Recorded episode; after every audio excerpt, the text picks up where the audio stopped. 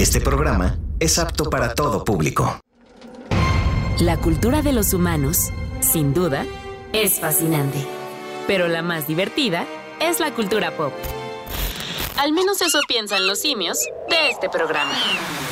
Acompaña a Mario, Toño y Wookie a navegar el cosmos de películas, series, cómics, coleccionables, videojuegos y cultura pop en el programa NERD de Reactor 105. El programa de los simios. Bienvenidos, queridos simios de la cultura pop. Yo soy Antonio Sempere y estamos iniciando una transmisión más del el programa de los simios aquí en Edimer en Reactor 105, eh, arroba Reactor 105, arroba programa simio en sus cuentas de Twitter. Hoy vamos a hablar largamente sobre todo de las nominaciones al Oscar, pero a mi derecha me acompaña el insustituible arroba Wookie-Williams. Wookie Williams, ¿cómo estás? Si nos hubieran visto entrar, eh, creo que es la primera vez que en los meses que llevamos haciendo el programa de los simios, entramos al, al Imer, a la cabina de reactor, los tres juntos, como si estuviéramos en perros de reserva. Sí, fue, fue un momento así que dije, wow, nunca había sucedido y ojalá hubiera una cámara medio lenta tomándonos ahora mismo. Curiosamente que suceda justo este día, ¿no? Justo este día. Mario Flores, ¿cómo estás? Eh, Estoy muy contento, Wookie, pero justamente este es un día especial, no nada más porque entramos todos en cabina juntos, sino porque tienes un anuncio que hacer que la, la neta no nos puede alegrar, pero nos alegra por cierta forma. ¿Por qué no nos comentas qué va a pasar el día de hoy? Pues resulta que el programa de los simios eh, pierde a uno de sus simios, o sea, yo. Oh, Dios. Porque voy a empezar una nueva aventura profesional, la cual me va a impedir ser parte de este programa de ahora en adelante. Así que esta será la última ocasión que comparta con ustedes maravillosos simios micrófono. Y muchas gracias a todos los que han escuchado este programa desde el inicio, a los que están empezando también, bienvenidos, se quedan en muy buenas manos, se quedan con, con Román, que es como el, el simio detrás de la, de la ventana en los controles. El poder detrás del poder. Es esa onda de que si le das a mil simios durante mil millones de años, mil máquinas de escribir, pues así es con, con Román y las consolas. Pero es rápido, ¿no? O sea, no necesitas mil millones de años. O sea, en dos minutos, pum, ya, ya arregló el rollo, ¿no? Ya está así. Y bueno, este programa definitivamente eh, será mi despedida, pero no vamos a hacerlo sobre mí, vamos a hacerlo sobre la cultura pop, que es lo que nos tiene aquí sentados. Ahora, por otra parte, no podemos anunciar todavía formalmente dónde va a ser su próximo destino, pero quiero decirles dos palabras, señores. Senador Wookie. Nada más. No voy a decir más. No quiero adelantarles más. No quiero. Quédense con eso en sus mentes. Busquen paredes pintadas con el nombre Wookiee próximamente y ahí se enterarán de más. Ahí será. Es, un- es una mecánica viral para Pe- saber. Pero vas a ser, vas a ser independiente. Oye, Guki, eh, pues precisamente, justamente me alegra que dejes de lado, bueno, que por, por un rato dejes lo independiente, lo de profesional independiente, y que te incorpores una chamba. Eh, la verdad es que eh, si ustedes tienen dudas sobre cómo manejarse de forma pro- eh, profesional, de freelance, esto no es vocación por elección, pero eh, pueden echarle un tweet a arroba Guki-Williams, porque es un experto. Eh, tienes ¿cuánto, te- ¿Cuánto tiempo sobreviviste en el mundo del freelance? Cinco añotes. Muy bien, nada Cinco mal. largos años. eh, la verdad es que sí, sí es una aventura. Pero se puede hacer, se puede lograr. Sí, es claro. difícil. Si alguien necesita consejos, eh, les voy a dar el primero. Párense y bañense todos los días. Es muy importante que Hagan ejercicio, no sean este de quedar, de quedarse todo el día en la calle, en la casa en pijama, porque de veras, de veras deprime. Eh, lo sabemos nosotros, porque también nosotros somos freelance, ¿verdad, Toño? Así es, pero eh, ¿cómo se llama la película esta de Saving Sarah, no sé qué? Sarah Marshall. Forgetting Sarah Marshall. Porque Sarah Marshall, que ahí ves exactamente cuál es el efecto de un tipo que se queda sin chamba y está todo el día en pants viendo tele y este y comiendo cereal en su casa y piensa que es su nuevo normal. No, realmente Wookie como que hizo de estos cinco años una, una disciplina de sí soy freelance, pero tengo que salir a buscar la- e- e- el éxito, ¿no? Entonces, Sí, nunca me dejaban salir de mi jaula los sábados por la noche para venir a este programa. Este es, este es tu esparcimiento. Entonces, señores, no caigan en, en la tentación fácil de la vida de freelance es padre, pero este, obviamente le deseamos todo el éxito del mundo a Wookiee en lo que viene y sabemos que le va a romper, porque pues, digo, así como lo, lo oyen de pro en el, en el programa, es 10 veces más pro en la chamba. Entonces, eh, pues buena, o sea, buena, buena suerte, no la van a necesitar, porque pues, eres, eres quien eres. Pero eh, aquí vamos a seguir, este, vamos a seguir ahora tomando sus llamadas ahora como parte del público o, o quizá como otro poder detrás del poder. Exactamente. Justamente, fácticos. justamente nos están escribiendo ya mucha banda en arroba programa simio. Eh, lancé una convocatoria de peticiones para ver qué quieren que le pongamos a Gookie Williams en la despedida. Ah, Eh, también qué quieren que suene ahorita en sábado. Eh, pues ya nos andan diciendo saludos a Yona, Ranamina ya, ay, está bien difícil. Ranamina Llego, Space Oddity, La Ardilla Pilla. este, mucha banda que nos está escribiendo por arroba programa simio y estamos anotando sus peticiones. Nosotros vamos a platicar además de pues este triste suceso de que se nos va Guki, eh, pero vivirá en nuestros corazones. Vamos a platicar de las nominaciones a los Oscar. Eso nos va a tomar un buen rato porque Un tenemos buen que hablar de las que sucedieron, de las que no sucedieron, que debieron haber sucedido. Totalmente. Eh, siempre hay polémica en los premios de la academia, ¿no? No son una cosa que todo mundo esté de acuerdo. Eh, siempre pasa que al final acaba ganando pues, alguna película que es como de, "Ah, ¿qué Ajá. película ganó ese Todos año?" recordamos Green Book. Nadie recuerda Green No, Book. de hecho nadie recordaba Bueno, Green Book. o sea, todos recordamos el suceso Green Book, ¿no? En, Este, en mi corazón, Roma fue la ganadora del año pasado. Igualmente, Y claro. este año tengo una preocupación. Hay una película que está nominada a los premios Oscar Ajá. que no tiene prácticamente otras nominaciones, tiene por ahí una o dos más en lo técnico, Ajá. que es Ford contra Ferrari. Sí. Y se me hace que es la válvula de escape de la academia para que si no llegan a un consenso y dicen, no, es que al ver, al Joker no se la podemos dar porque ¿cómo? No, pero Parasite está en otro idioma que no es el inglés. ya, Ford contra Ferrari, vámonos. Y que vaya a acabar ganando Ford contra Ferrari, mejor película. O que se repita eh, Golden Globes y digan 1917, ¿no? Que esa es otra, otra situación que dices. Es que, ¿sabes qué me sucede a mí con los Oscars?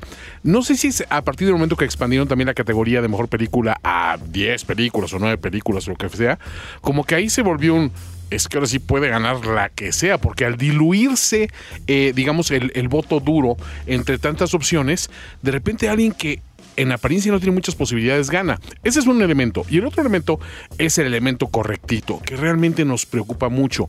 Hay muchas películas últimamente que han ganado porque es el voto de, híjole, tengo una, una, un- una conciencia sucia por, eh, por, por la sociedad en la que vivimos. Entonces, para expiar mis culpas de privilegio, voy a votar por tal candidato sin los méritos necesarios. Exacto, porque ni siquiera por esta eh, cosa de ser correcto, lo que sea, en un momento dado se la lleva la que lo debería de ganar. El año pasado se la dieron a Green Book cuando estaba también eh, compitiendo Black Clansman, que en todo caso, si quieres ir a lo correcto, es, es una mejor mucho película, Es mucho mejor mucho película. mejor película y mucho más socialmente correcta, si quieres Totalmente. usar esa palabra, ¿no? Más determinante, digamos, para el, el- el discurso social de lo que es el impacto. ¿no? Digo, esto es como medio teoría de la conspiración, pero como que se queda a la mitad de ser correctito, pero no se atreven a ser tan correctitos como deberían. Pero ahorita, Toño, acabas de mencionar 1917, justamente acabas de verla. Me gustaría que nos platicaras sobre esa película que yo me muero de ganas de verla, pero primero vamos a darle a la banda, por favor, un clásico de Metallica para que empecemos de buenas. Vámonos con esto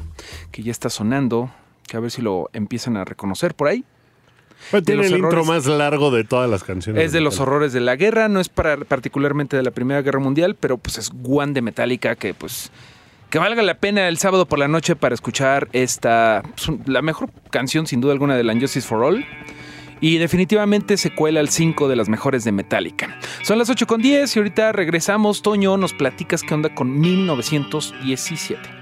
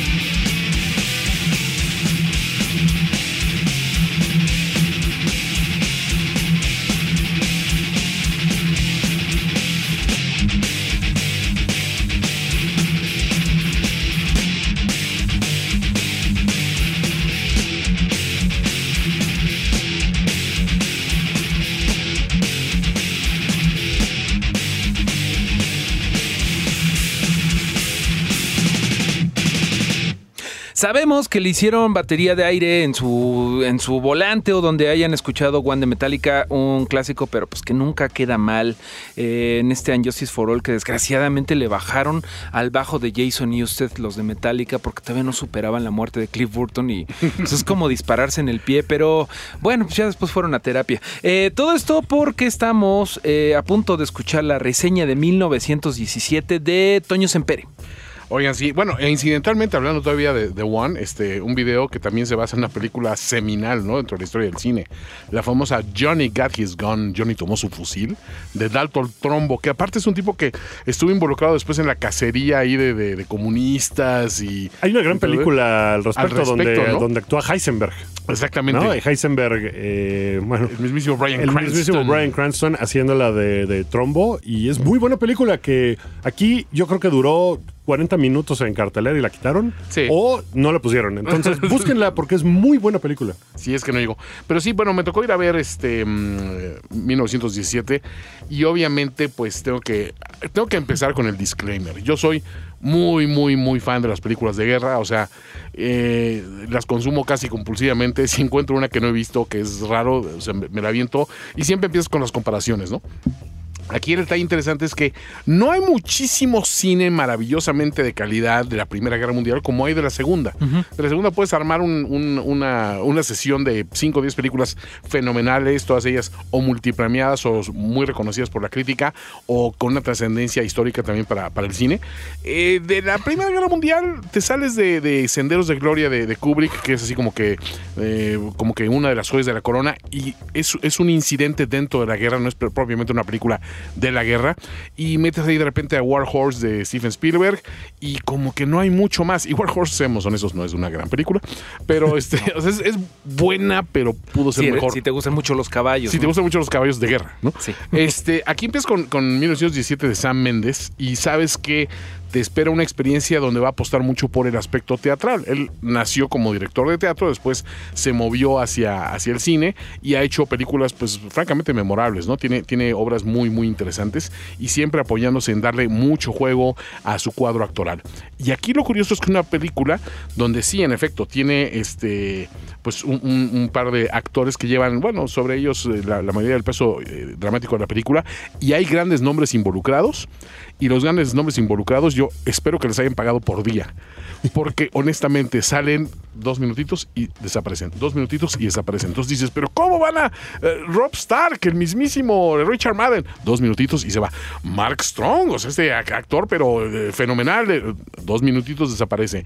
Benedict Cumberbatch, quizá un minutito y medio y desaparece. Wow. Colin Firth, o sea, así empiezan todos los nombres y dices, bueno, ¿qué es lo que está pasando aquí? Pues obviamente se centran en estos estos soldados, los famosos Tommies ingleses de la infantería, que tienen una misión muy específica que con eso arranca la película. Es, tienen que ir a detener un avance en una posición alemana porque es una emboscada.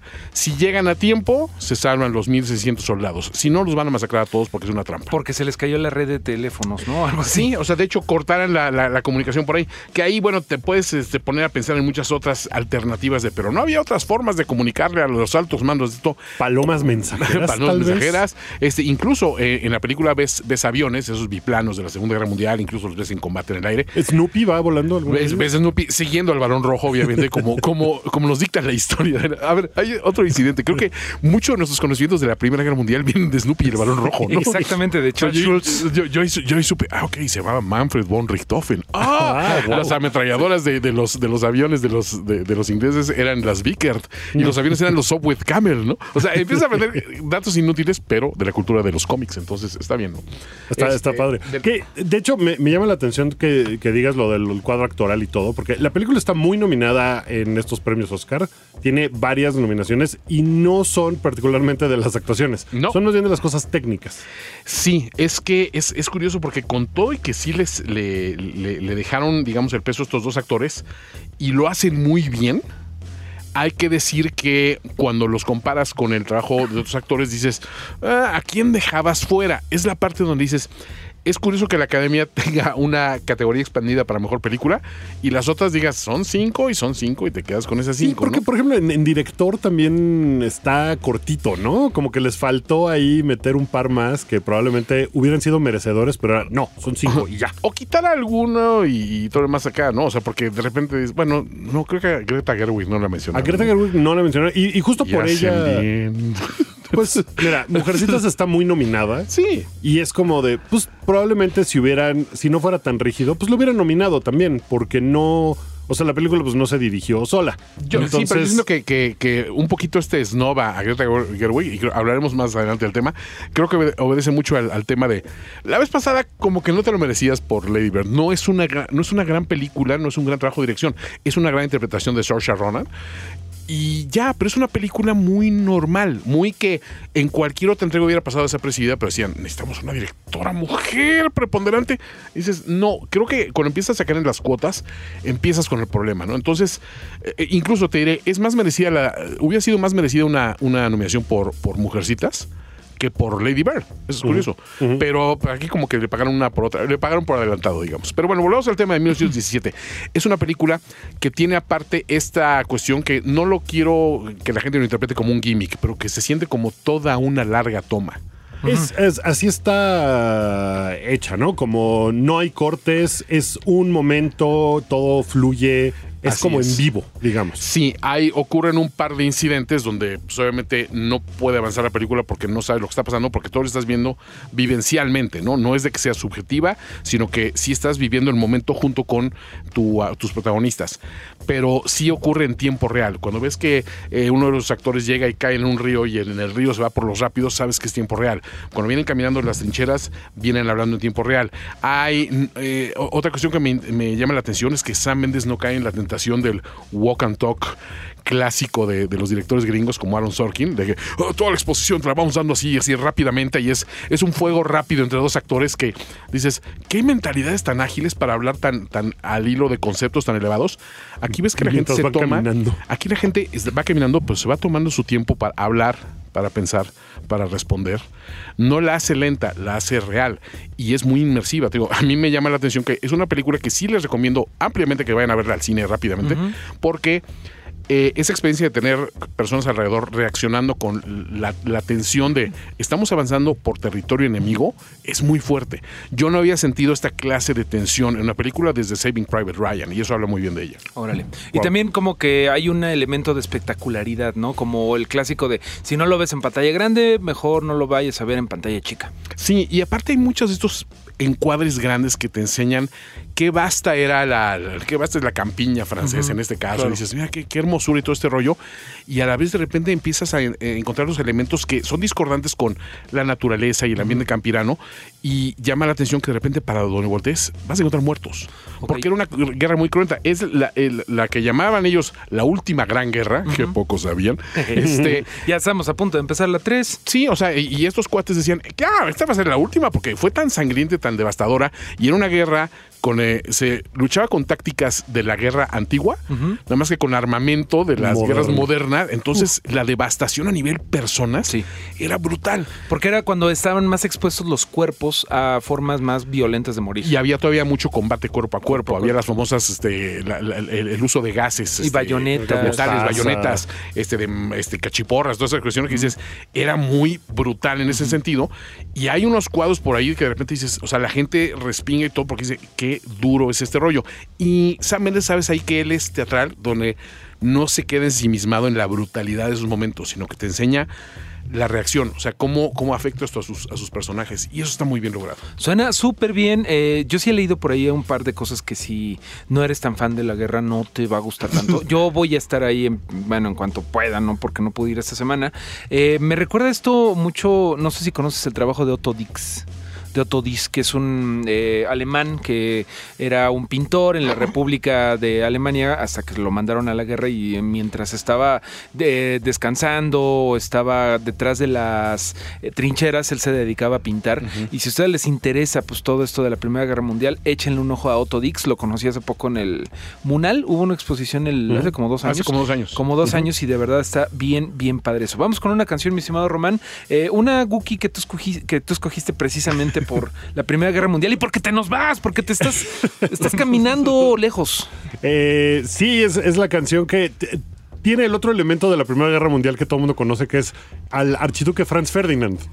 A ver, hay mucha gente que no conoce ese dato. Sí. Eso dice, Pero- pero ¿Quién es Franz y quién es Ferdinand del grupo? ¿Cuál ¿Y era los otros cuál? dos cómo se llaman? ¿Quién es Pink y quién es Floyd? Pero bueno, Franz Ferdinand fue el duque, el archiduque de Sarajevo que lo mataron y con eso empezó la serie de reacciones en cadena que empezaron la Primera Guerra Mundial porque se activó la alianza de Rusia con la alianza de Francia y chocaban todos estos.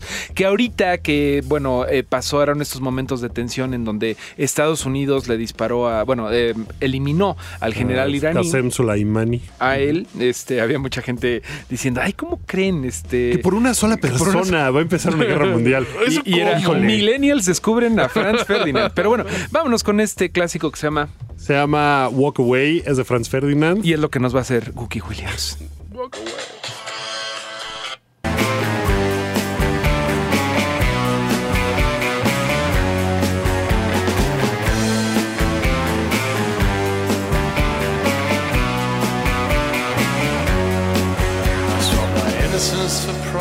50 and within my stride. Said I'm strong, now I know that I'm a leader. I love the sound of you walking away, you walking away. And the scar bleeds a blackened tear. Oh.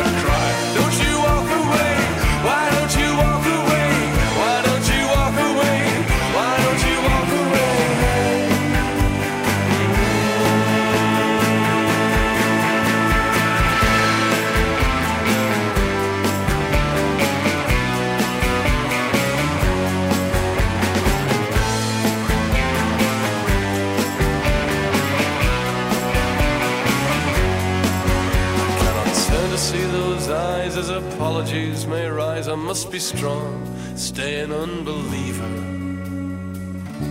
and love the sound of you walking away, you walking away. Mascara bleeds into my eye. Oh, and I'm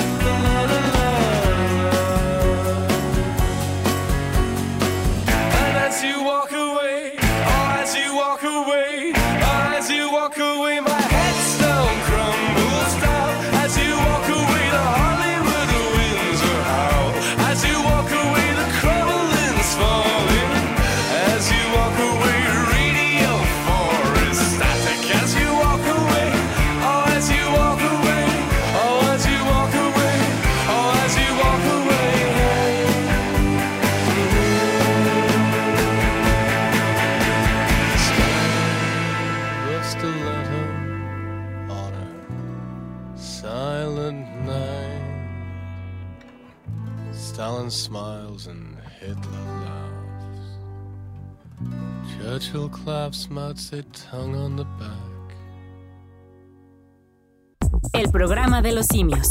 De Reactor 105. Estamos de vuelta, muchas gracias a los que nos están escribiendo en programa. Simio nos manda saludos. Luigi Reyes dice que es imposible no pensar en Westfront 1918 de GW Pabst al mencionar 1917 de Sam Mendes. Y de paso hay que sumar Kameradschaft, es que está en alemán, y Verdun, obras referentes del cine bélico de la Primera Guerra Mundial. Luigi, de veras que se ve que tú sabes de lo que hablas. Bueno, ya viendo su video, su pues es que es director de TV, comunicólogo en perpetua formación, cinéfilo nostálgico. Qué bueno que nos esté escuchando bueno, gente tan especializada para que nos anden eh, fiscalizando que no se nos vaya nada los mal. clavadones, digamos. Pero sí, mencionaste eh, obras eh. De hecho, este Western Front es, es basada en la novela de Eric María Remarque, ¿no? Y de hecho, creo que se ha hecho un par de veces.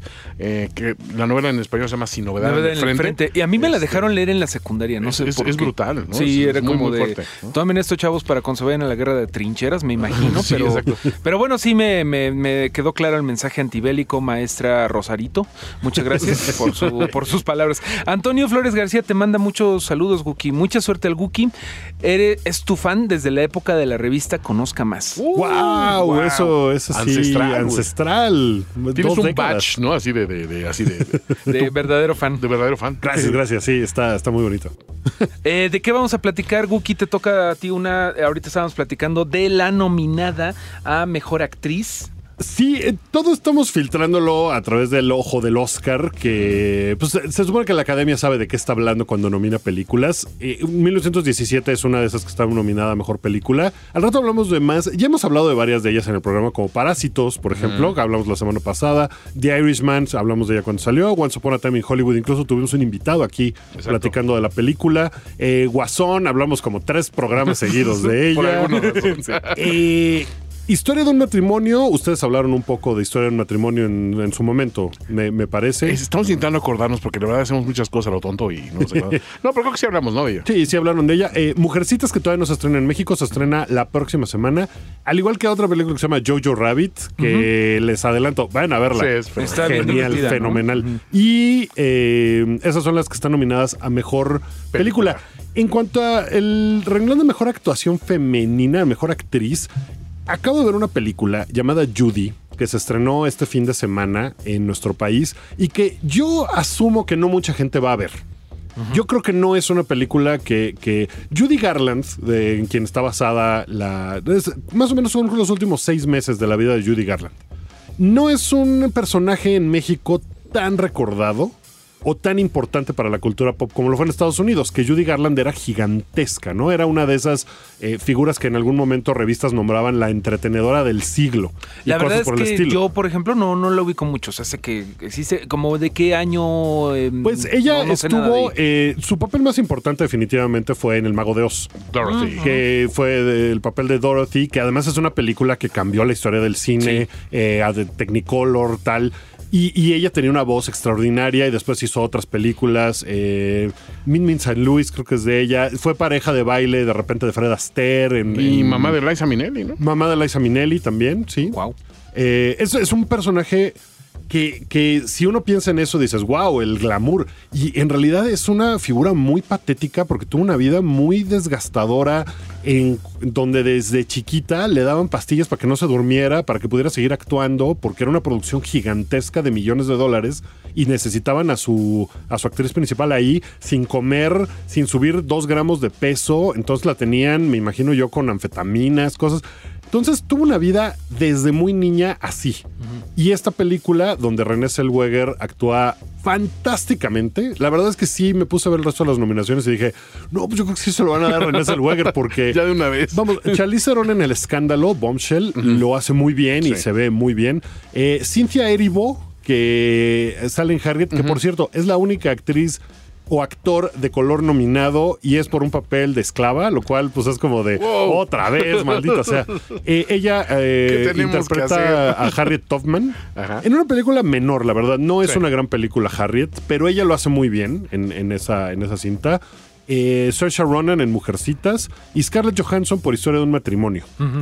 Sí, creo que René Zellweger se lo lleva muy bien. Ella canta las, las canciones, no tiene la voz de Judy Garland, pero no pierde eh, un, un paso, pues. Y, y su actuación como esta mujer que es enorme, pero al mismo tiempo es pequeñísima, es muy, muy bonita. Es muy triste y, y de verdad hay momentos en que la, la- la película te va mostrando lo vulnerable que es y pues René Zellweger se pierde en el personaje, como, como dicen por ahí, y no, no, no me queda ninguna duda que, que es la mejor actuación del año. Eh, que también decías hace rato, ¿no? De que había momentos en que te desconectabas de que estás viendo a René Zellweger. Sí, no, ni cuenta te Garland. das, de verdad, y dices, wow, Judy Garland. Digo, no que sea yo eh, muy Muy fan de aficionado Judy de, Judy Garland, pero sí, si lo ves, eh, ella murió muy joven, eh, con muchas deudas, con un montón de problemas, y esto es un momento en el que ella eh, está pasando por todo eso y, y de verdad es, es una figura muy patética. Pues y eso que- lo hace fantástico. Hay que ir a verlo porque ahorita lo que comentas de que se mete eh, suena como a todo lo que se dice cuando hay actores de, de, de método como por ejemplo Joaquin Phoenix o, Jared- o Daniel o- Day-Lewis. ajá, o Russell eh, Chris- Crowe, Chris- Christian Christian Bale o Heath la- Ledger, pero hay pocas mujeres de las Sí. cuales se dicen como eso, ¿no? Tal vez la comparación más cercana que alguien podría pensar es eh, la mom. ¿No? La, la- la cinta de la vida de Edith Piaf, eh, con la actuación de, Marion Cotillard. Marion Cotillard. Marion Cotillard. Ella me parece, esa me parece la mejor actuación en la historia del cine. Es, es- es- es una cosa así fantástica. Esta no es eso. Sí, Ok. Cookie la Pero-. Sí, de verdad se me hace así de wow, denle todos los Oscars de aquí en adelante. Esta no es así, no es de esa De ese tamaño, Ajá. pero además es en un periodo mucho más chico. Eh, no es toda la vida de Judy Garland, es nada más un exacto, periodo pequeño. Su decadencia, digamos. Tiene, tiene momentos muy bonitos la película. En una película que para gente como nosotros no esperarías. Como que sí, la verdad, la empecé a ver pensando, qué flojera. Qué flojera Pero Judy esto Garland. es lo Y no, único padre de los Oscar, ¿no? A lo mejor siempre vas a acabar aventándole el refresco a la televisión por lo que acaba ganando, pero lo padre es todo lo, eh, como hacer esta eh, carrera contra el tiempo de ver todas las que te faltan de ver. Sí, llega un momento la- que, digo, tú estás presionadísimo para eso, Mario. Yo Sí. estoy preocupado, yo estoy preocupado por, atrasado. por tu futuro a los- al próximo mes. Ya sé, Porque pero de hecho mucho que ver, Mario. acabo de retuitear por ahí este una guía, un calendario de qué ver cada día y dónde los pueden ver. Por ahí Oh, lo vaya, Ah, está vaya. fantástico, está muy en bien. Verne México, cortesía de arroba Darinka. Ahí lo pueden ver cómo está la cosa. Bueno, Ah, eso está, eso está bueno. Eh, Scarlett Johansson, que está nominada Está por dos películas. sí. Es la novena vez en la historia, ¿no? Que eso pasa. que, que una actriz está nominada por dos películas. En el mismo año. En Jojo Rabbit sale muy poquito. Eh, tiene un papel muy chiquito. Los dos, tres minutos que brilla en esa película, wow. Me impresionó mucho el rango actoral de Scarlett Bueno, Johansson. pero ya es la cábula de, "Ay, que Scarlett Johansson pro- pronto va a estar nominada a mejor actor, a mejor director, a mejor película, a mejor película animada, porque Por Black es Widow. medio acapara- es medio acaparadora, ¿no? Pero, Cookie, déjame te pongo una canción. Yo sé que a ti te gusta mucho James, la banda. Me encanta James. Los hemos visto en vivo juntos. Eh, y hemos llorado, bueno, yo he llorado más que tú porque son muy, muy muy, muy- son muy chillones con, soy muy chillón con James. 841, déjame te pongo justamente ahorita que estabas diciendo que fue pareja de Fred Astaire. ¿Qué te parece Just Like Fred Astaire de James? Hermosísima En canción. este especial de Wookie Williams que se va del programa de los simios.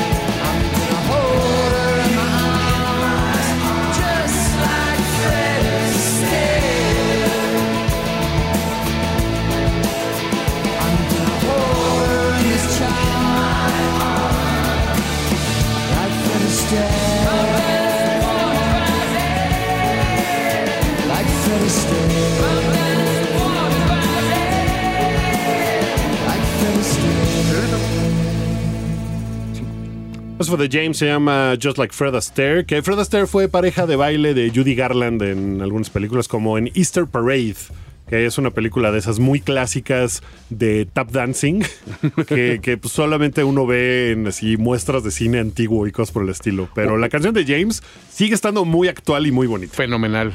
Aparte, digo, también vemos en los montajes que hacen los Oscars siempre de gente bailando, ¿no? Y ves así, este, siempre hay un momento así que dices, ah, Fred Astaire. Fred Astaire, Judy Garland. Judy Garland, que sí era una mujer talentosísima, ¿no? Este, bueno, entonces, obviamente estamos, eh, tú estás poniendo todas tus fichas a que, a que Selveger va a ser la. Yo creo que sí, y creo que se lo, se lo merece. En la- el mejor actor, creo que el Guasón lo tiene muy adelante. Todos, eso creo que ni lo deberíamos de discutir. Eso y la música, ¿no? Dicen y tienen razón esta chica nórdica que, pues no me acuerdo. Pronuncia su nombre, ándale. Hildur. Hildur. Birnirson. Tiene, no sé. tiene, Sí, tiene un tiene raro, letras que ni siquiera conocemos. Sí, de hecho, que no sé cómo pronunciar el bolita arriba de la O. Pero bueno, déjenme. ¿qué, tal, ¿Qué tal película animada, por ejemplo? Exactamente, Esa ese se me hace que es una carrera que está competida. Eh, no, yo no. Sí está competido, pero no tanto. Eh, para pel- mejor película animada están eh, las fuertes como Toy Story 4, que si bien no estuvo decepcionante, ya sabes que cada que hay una nueva Toy Story dicen ya para qué hacen otra.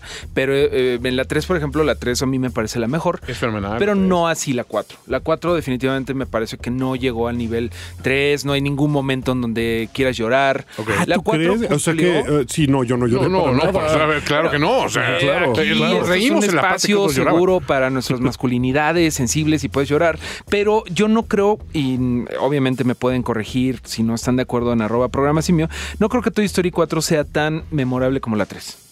No, definitivamente yo no. estoy de acuerdo. A mí la 4 me encantó. Sí, a mí también. No es tengo más problema. adulta, ¿no? Vamos a pensar No en tengo eso. problema, pero ¿qué es lo que realmente recordamos? Por ejemplo, eh, la villana esta, la, la muñequita triste, es un remake de Lotso, por ejemplo. Sí, es, es volver a caer en es ciertos volver temas. a caer en ciertos temas. Ah, Yo creo, yo creo una cosa, creo que Toy Story ya ganó todo lo que tenía que ganar como película o como saga de, de películas animadas.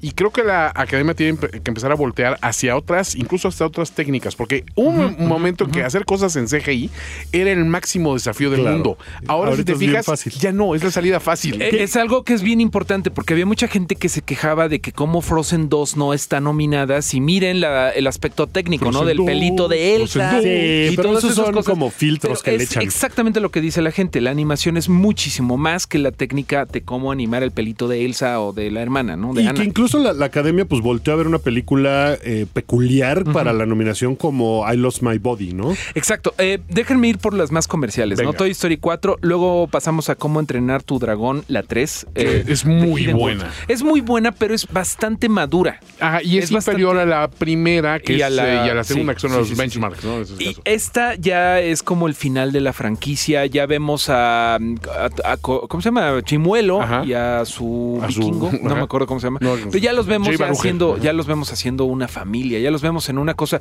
eh, que, que sí te deja un sabor de boca, pero después la olvidas. Pero, es otra, ahora- es otra secuela.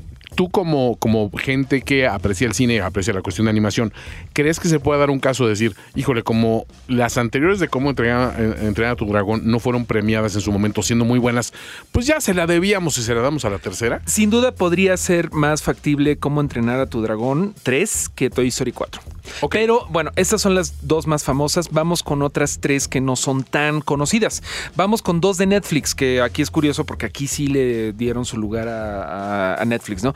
I Lost My Body es una película que ahorita pueden ver en Netflix, es francesa, es muy experimental y es una preciosidad. ¿Ya la viste, Toño? Sí, totalmente. Eh, la historia no les podemos decir mucho No, no, no. porque sí tiene que ver con, eh, con spoilers, pero es muy fantástica y sigue, como el nombre lo dice, perdí mi cuerpo, sigue la historia de una mano que está haciendo las veces como si mano, como si dedos, el de los locos Los Adams, Locos Adams, ujú. es como lo- dedos de los locos Adams, la película.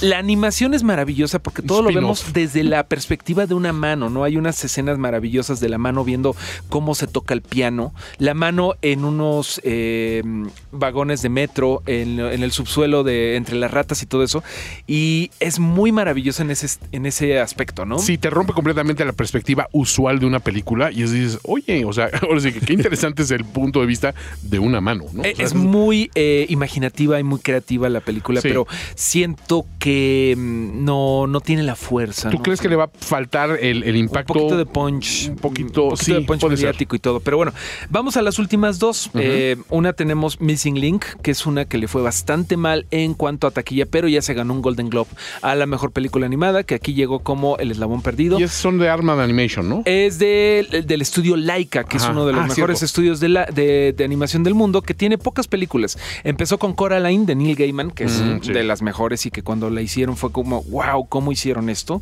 Es tan, interes- tan interesante ver los documentales de cómo trabaja Laika Studios como la película. Luego se siguieron con... Cubo, con- ¿no? Cubo. Con Cubo, no, Cubo es la penúltima. la- ah. Hubo otras dos, eh, Paranorman y Box Ah, Trolls, Paranorman, cierto. que son buenas, pero son más infantiles. Sí, totalmente. Esas son medias olvidables. Luego Cubo, que creo Cubo que, la, es- que estuvo nominada incluso. es la mejor de- que ha hecho Laika. Sí. Y ahorita hay un bajón poquito de calidad de Cubo a Missing, Missing Link. Missing Link es muy bueno, a ti te va a gustar mucho Wookie porque sale Saga Fialanakis Ajá. y sale ni más ni menos que Russell Crowe.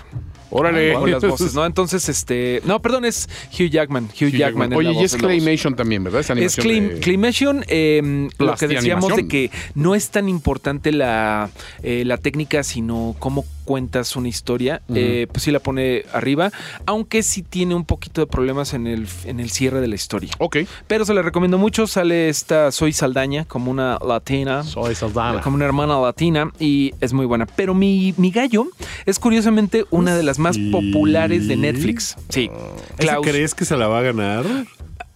Ver, Espero, quiero- espero quiero que se lo ganara. Espero que se lo ganara. O sea, Klaus aquí se convirtió en una especie de fenómeno, ¿no? Sí fue muy vista. Sí, pero eh, me parece que es, una es la historia más interesante que tienen ahorita en cuanto a animación de qué es lo diferente.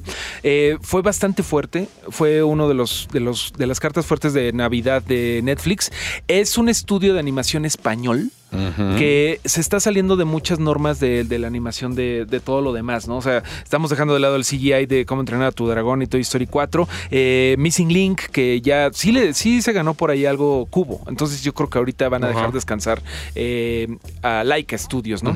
Yo creo que mi, mi gallo es Klaus. Klaus. Me gustaría que ganara Klaus porque es una historia, sí la vi, sí la vieron, tú Sí, la sí, sí, recomendaste. sí, Es una historia sencilla, bonita y que tiene el mérito de que en 2020, en la época más cínica de todos los tiempos, todavía te gusta una película animada sobre Santa Claus. Eso creo que tiene cierto, cierto mérito. Creo que, digo, es, es, es tu apreciación. Yo creo que, bueno, o sea, me, me faltaría ver Missing Link todavía, Mm. porque a mí me gustó Klaus, o sea, me gustó mucho, de hecho, pero no sé si la, si pienso, es lo mejor que he visto en materia de animación este año, incluso contemplando con, con las otras que sí he visto, ¿no? Entonces digo, ah, siento que compite, pero no sé si esté para ese punto, pero honestamente, en materia de animación, se pueden ir por el lado de historia Veto a saber. o se pueden ir por el lado de técnica, entonces no sabemos a ciencia cierta cómo vota la Yo academia. ese siempre pienso que la academia agarra todos los folders, los avienta ¿Y los que quedan arriba, sí, Sí. los que quedan arriba son los que ganan. Pero bueno, ¿qué les parece si vamos con una canción de Dinosaur Jr. que precisamente se llama Missing Link, que también es una muy buena película? eh, seguramente llega en streaming eh, rápidamente Missing Link porque no le fue bien. No, en duró taquilla. poquito en, en la En cartelera. Taquilla, no le fue nada, nada, nada bien. Entonces seguramente lo van a recuperar rápido los servicios de streaming y la van a poder ver. Eso es Dinosaur. Jr. 854 en Reactor 105.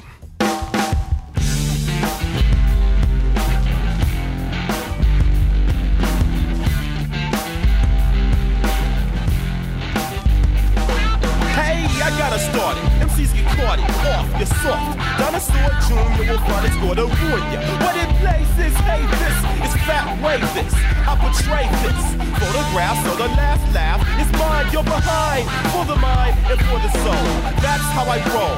Now I hold the mic like my life depended on it. I'm doing your bonnet. My lawn gets watered and I'm apart from whackness. I'm separated. Did you like how I spike the ball? Despite your all, you can come bite a small portion. There's more in the vaults. Hearts have a malt. I alter your brain patterns. Yeah, it's my fault.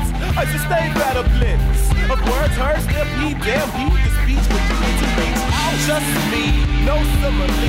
Never flow simply, cause it's meant to be. The truth, the truth, and nothing but the truth. I tell it to the youth, propelling with the proof in the Britain. Wouldn't you like to know? Oh, no, you didn't. My flow's never quitting. And that's the truth, the motherfucking truth, my man, my man.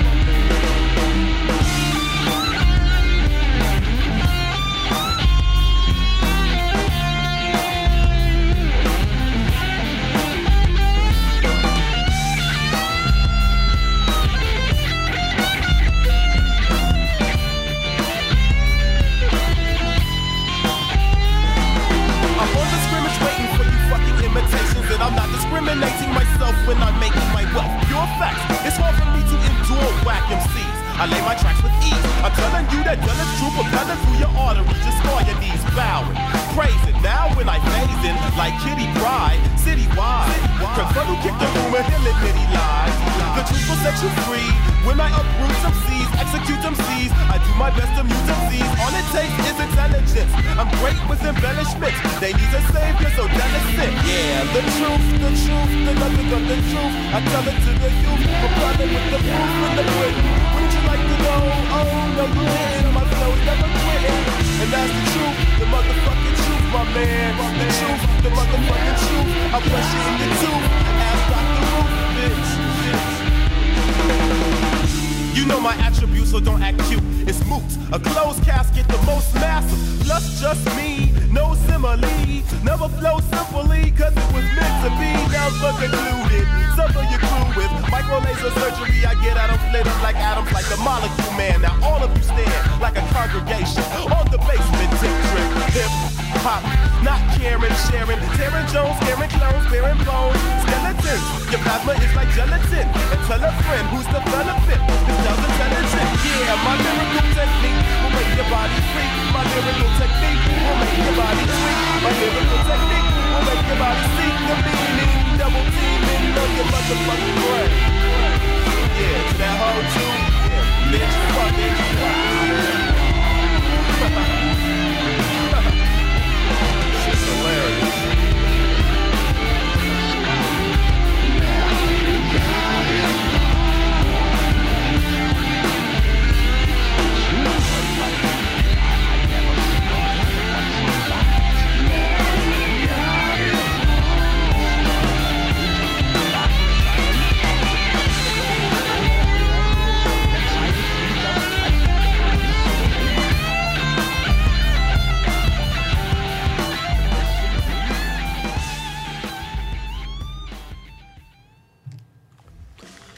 Ahí estuvo.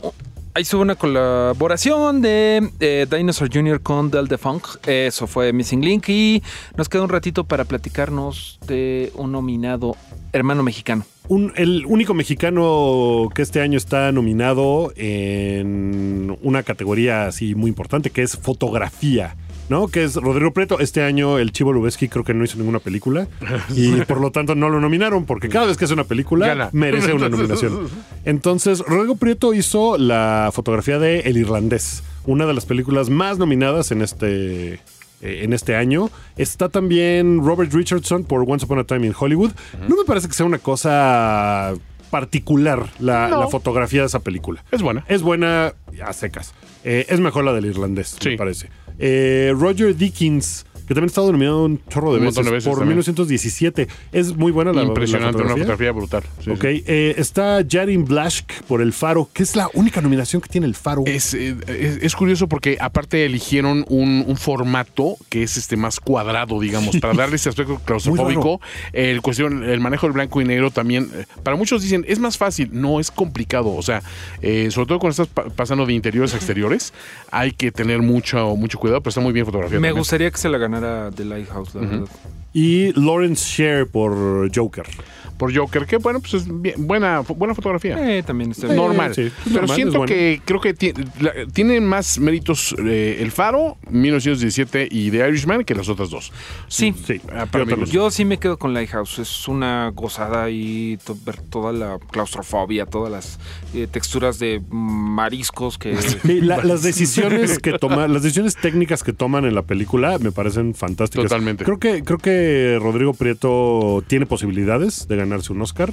Y eso, pues, nos debería de alegrar, ¿no? O sea, ya empezarían de que es que cuando no son directores mexicanos, son fotógrafos mexicanos, nos están invadiendo, pero está bien, ¿no? O sea, Está bien, porque Rodrigo Prieto es muy buen Sí. fotógrafo cinematográfico. Entonces, ojalá se lleve el Oscar. Y por ahí otros dos nombres mexicanos. Uno es el productor también de The Irishman, que este es. eh, es- es- es- ¿Qué? Este, eh, estos apellidos, este, a mí se me dificultan, pero se me fue ahorita el nombre, no tengo además su nombre. Y en diseño de vestuario, ¿no? Que está esta chica Mayes Rubio, que es México-americana. Y es, es donde empieza el Wookiee de. Esa no es mexicana, mexicana 100%. Y tiene razón. O sea, Wookiee. te- sí, pero pues probablemente ha vivido Exacto. toda su vida. Es como no, Lupita no hay que. Exacto, no hay que colgarnos esa medalla, porque pues, pues no. No, exacto. Es, cuando, es cuando queremos ganar algo a fuerza, ¿no? Decís, ah, pues este es- tiene un pariente mexicano. Este tipo un día comió en un, Tacos. en un Taco Bell. este, y no, no puedes hacer mexicano honor- honorario y nada más. Vámonos eh, a un cortecito rápido y ahorita regresando, ¿qué les parece que nos echamos una discusión sobre mejor director? El programa de los simios. De Reactor 105.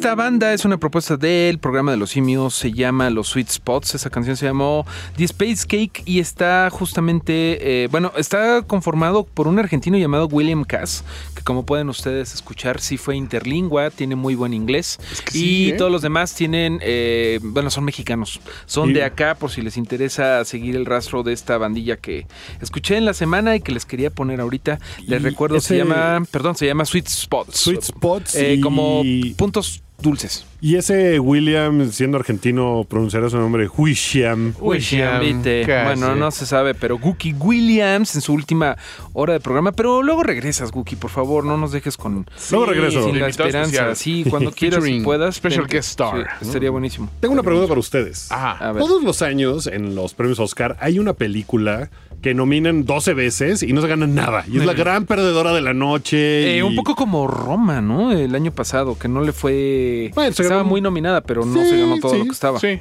Sí, pero ¿Te bueno, se ganó uno de los grandes. Pero ya estábamos en el Ángel de ahí celebrando que era mejor película. No, pero, pero es cierto también, si ganas uno de los de los cinco grandes, Ya con eso la ya, ya le hiciste, ¿no? Pero este cuando caso- tienes 12 y ganaste mejor mix de audio y ya. Sí. Ese es, ese es cuando es como de ching, no, O sea. no, pues no, no te fue padre. Este año hay por lo menos cuatro películas muy nominadas, que son 1917, El Irlandés, Once Upon a Time in Hollywood y Joker.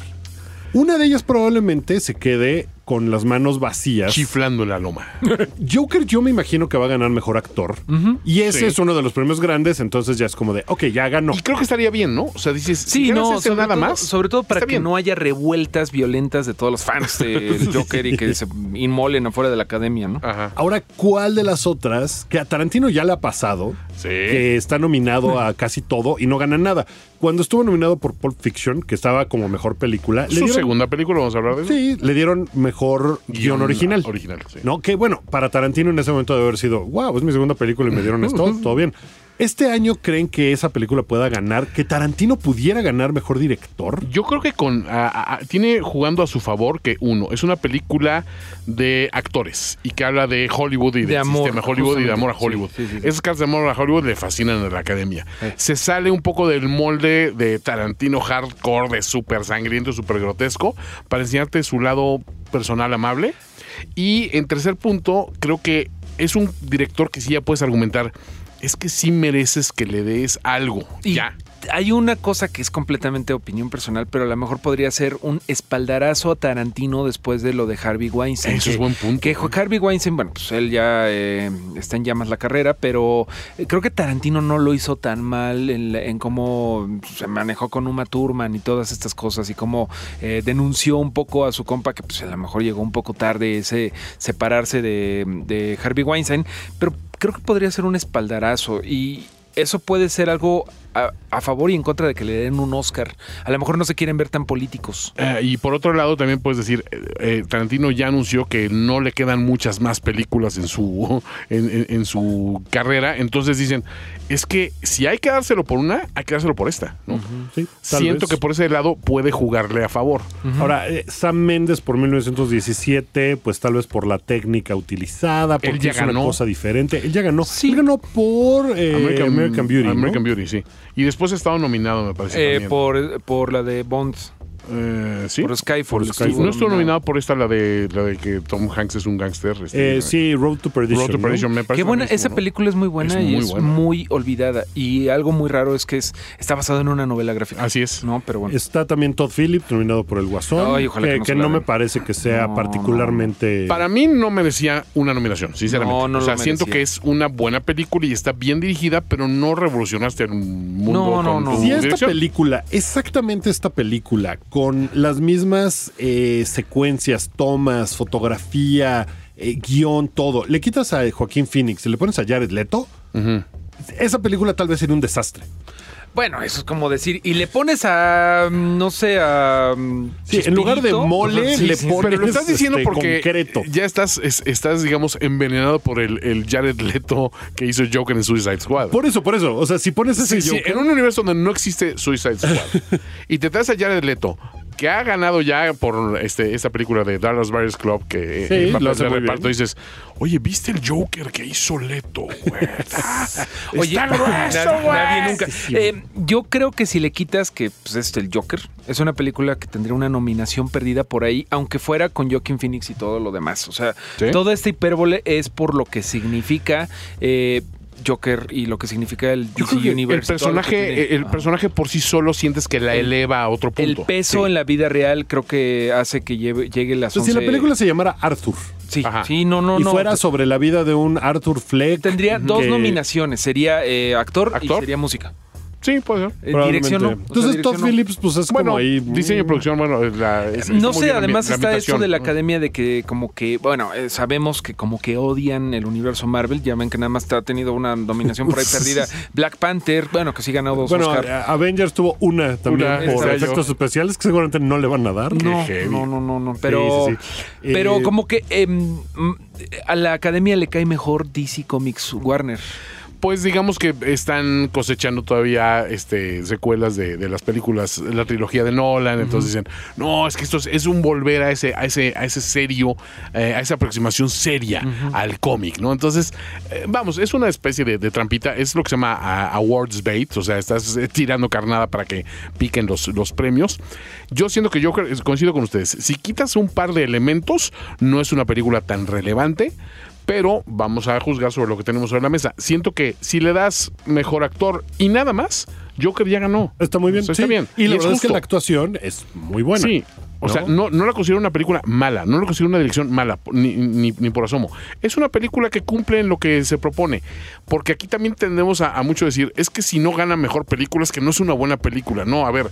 no, no, para nada. Vamos a ser honestos. Si estás nominado, ya estás de gane. Y hay unos que se cuelan a las nominaciones sin merecerlo. Esta película creo que hace los merecimientos para que se le considere, pero no tiene los méritos para ganar. Y es la diferencia entre ser un contendiente y un pretendiente. Uh, qué bonita ok. palabra, Bueno, wow. Está el irlandés de Martin Scorsese, que la verdad, entre más la digiero, más me Digo, parece. Yo ya la acabé de ver hace dos días, finalmente después de 20 días de haber empezado a verla. Y, y me imagino a lo que vas, Guki. O sea, entre más la digieres, no es tan gran película. No, No es tan es. gran película. No es es. una Ajá. muy buena película Claro. que está muy correcta en absolutamente todo y que busca una nueva perspectiva del mafioso y de lo que ha hecho Martin Scorsese ahora que está viejo Martin Scorsese y eso tiene mucho valor. De ahí a que sea una obra maestra, cosas así. Creo que no es tan importante porque, por ejemplo, comparada con la dirección de, eh, de, de Parasites, que, que a mí me parece que Bong Joon-ho tiene una película absolutamente original, absolutamente sincera, que... Con que- una muy buena manufactura. Claro, O sea, que platicamos la semana hecho. pasada que es una película que se va abriendo, ¿no? No es una película que es como para llegar a tal lado. Y, y me parece que es, es una película más, híjole, no quiero decir importante, pero sí relevante de alguna manera, como, Sí. que, como que lleva al cine un pasito más adelante. Parásitos. Y el Irishman me parece que no, me parece que está No, no, en, no. en el tope de lo que estaba hecho de cinematografía. Ahí está. Parásitos empuja un poquito más Pa- de cómo contar una historia. Fuera de un par de personas ahí raras, pero quien la ve la recomienda. Y, y, y el Irishman nada más como que lo único que se dijo fue, sí la logré echar, me, la logré echar en nada más dos sentadas, pero nadie la recomendaría. Miren, mucho, que hay-. La- las muchachos, acciones son fantásticas. A mí pero- odio llevarles la contraria. Eh. Y no se los voy a llevar al contrario. O sea, estoy con ustedes. Creo que el irlandés, sinceramente, eh, des- yo la, la volví a ver. ¿Qué, ¿qué le pasa? ¿Qué traes? Le cierran los micrófonos, Román, por favor. Oí que Toño pintaba cabinas de radio. Exactamente. No, No, a ver, la verdad es que yo la vi la primera vez con mucha emoción. Yo me la aventé de un tirón también. Y entonces dije, wow. O sea, así que creo que deberían mandarme una camiseta de yo vi de Irishman de una sola sentada, ¿no? Eh, y después la volví a ver ya, o sea, un poquito más calmita, en un horario más regular y todo este rollo. Y me puse a analizarla y dije, bueno, ya vi qué tan qué tan brillante es de Irishman. Ahora vamos a ver qué tan disfrutable y relevante es de Irishman. Y ahí es donde es la cuestión que dices, ¿sabes qué? Incluso va- no vamos a compararte con las otras películas nominadas, vamos a compararte con el propio realizador.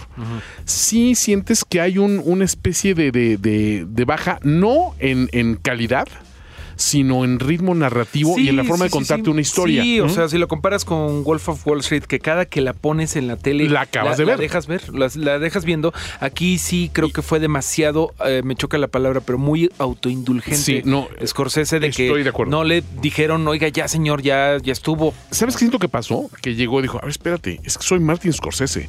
Y reuní a De Niro, a Pacino, Es a Joe Pesci y a todos estos magníficos actores de reparto. Y tengo el guion y tengo todo y tengo los recursos y tengo la técnica de envejecer. No me puedo detener cuando ya se acaba la película, tengo que aprovechar y ahí va toda la carne.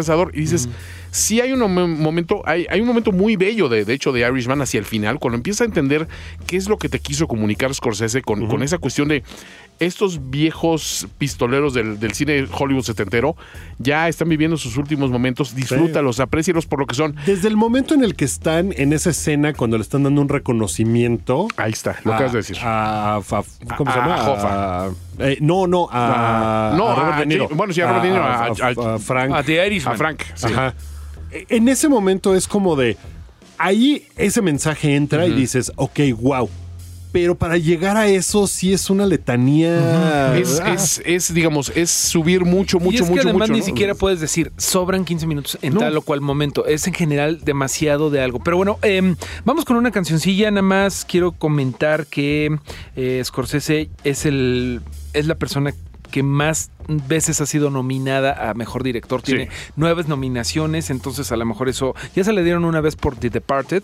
Que esa Em, yo creo que fue la de, ok, no te lo hemos dado nunca, ahí te va por, por lo que sea, ¿no? Sí, que que de, no este te año. la dimos por buenos muchachos. No te la dimos por. que- Bueno, pues ya de parte, ¿no? O sea, Que de Gangs parte of es New buena, York. es buena. La parte es muy buena, pero tampoco dices, no es la mejor de Scorsese. Y es la parte donde hablamos mucho de los Oscars de cuál es la mejor de tal o cual director, cuál es el pináculo de su labor.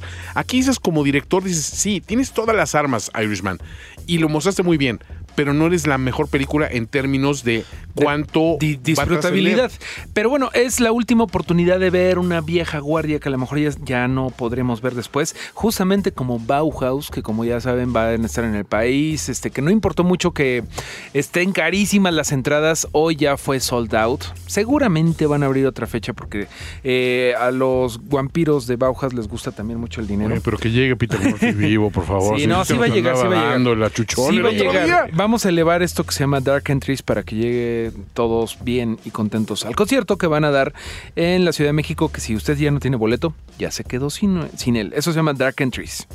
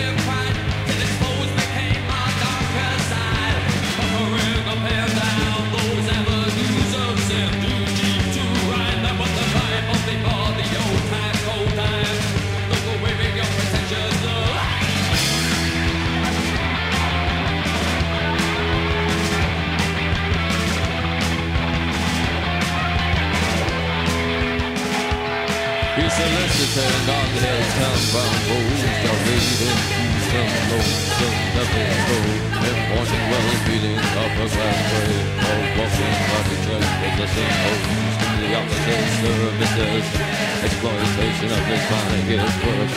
Public people want fireworks of pompous nerves, and he lays the vices his eye.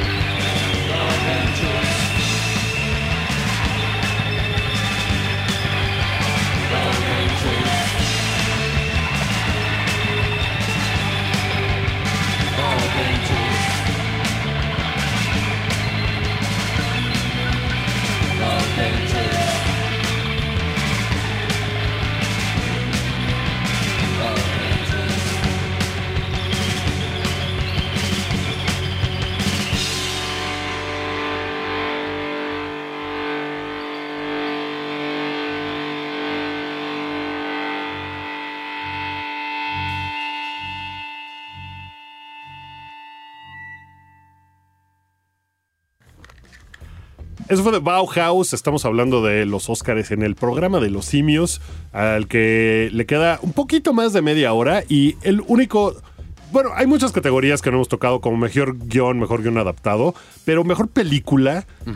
Y estamos muy disparejos en cuál puede o debe ganar, ¿no? Sí, está complicado porque mira, creo que hay muchas que tienen bastantes méritos y que yo te dije, yo me quedaría a gusto si gana Once Upon a Time in Hollywood, si gana 1917 o si gana Parasite, cualquiera de estas tres tiene todos los elementos para mí para decir sí y bien ganado, ¿no? O sea, no, no diría yo, pero ¿por qué se la Sí, ¿qué dieron a esta? no? A ver. Con todo lo que disfruté Ford versus Ferrari, siento que cuando la pones en la balanza contra estos tres productos, no es tan fuerte como esas tres. Vayamos rápido. Pros y contras de cada película para ganar. Sí. 1917.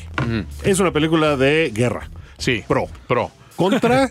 Eh, no tiene tanta historia, aunque no la he visto. Eh, es lo que sí, veo la mucho. historia no es tanta historia, pero está la realización está bien. Y por algo, digo, no sé si está nominada en guion, no creo, pero, este, Ok. pero está bien. Eh, contra lo imposible. Ford contra Ferrari. Sí. Contra que no le nominaron a ninguna otra cosa.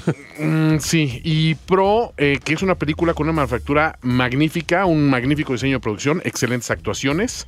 Eh, y sí, yo añadiría en contra de que, pues, es una carrera de coches, o sea, no es, no es tan importante. Pero bueno, pues decías bien importante que puede ser la del comodín, ¿no? Eso La sí, o La de sea. no meterse en problemas y vamos a darle esta para que no Na- nadie nadie nos proteste. odie. De por sí ya nos van a odiar, que eso es algo que no hemos platicado. Eh, después del discurso de los Golden Globes, Ah, cierto. eh, de, De Ricky Gervais. ¿o? de, Ricky, de Ricky Gervais, eh, anuncia los Oscar que no van a tener host. Eh, por segundo año consecutivo. Es que Ajá, se, ajá. se ha vuelto como que una especie de campo minado la, la- la conducción de los Oscars. O, o, o, o- o sea, en el mejor de los casos dicen, pues no desmereció. O eh, en el peor de los casos es este tipo se tiene que ir y tiene que pedir una disculpa pública y tiene que renunciar a todo. Pues, no, a mí, por ejemplo, Jimmy Kimmel para mí lo había hecho muy bien las dos entregas anteriores. Tenía el, el- el tono adecuado de vamos a hacer burlita de este rollo, pero sin Pero no, incomodar a a nadie a los Gervais, ¿no? Sí, sí, sí. ¿Sabes, ¿Sabes qué me parece? Que los Óscares no necesitan un host. Es que no En realidad necesitan. duran tanto y se Sí. vuelven tan largos y tan pesados que no lo necesitan. Ahora, Pues la sí, gente protesta eso, pero ¿sabes qué? Cuando arman sus collages de películas así de, ahí vamos a ver a Hollywood bailando y Hollywood haciendo tal cosa, esos collages de, de- de esos montajes que hacen, yo soy tan fan. o sea, y digo, a mí, si me haces toda la ceremonia sin, sin chistes y... Con eso yo, tienes. yo con eso estoy bien, ¿no? Entonces, sé que soy en la minoría, pero... No, no, yo estoy ¿Tú un estás poco de con acuerdo eso con también? eso, sí. ¿Qué más, Eh? Guasón, pros y contras. Eh, El bromas. Pr- pros, no manchen. Sí, en pocas palabras, no manchen. No, no- no es para tanto, ¿no? Este, Está padre, si- pero hasta ahí. Si gana el Joker y no gana Parásitos, ya sé que es un mundo difícil en donde los norteamericanos no ven subtítulos, pero el Joker es como, no, no manches. en Sí, serio. es- O sea, ya se nos bajó la fiebre, ya la vimos. Taxi Driver Eh, Light o... Todo Sí, mundo sí. en Twitter fue psicólogo durante 15 días después de ver Por Joker. supuesto. Ya después se hicieron otras cosas. Después se hicieron especialistas en el Medio Oriente con la Ah, crisis claro. de Irán. Pero no, no, no, no, no le vayan a dar la Está mejor bien. película al Joker porque van a estar insoportables los fans de DC Comics. Eso sí, es, es- esa es la parte delicada, ¿no? horrible. Bueno.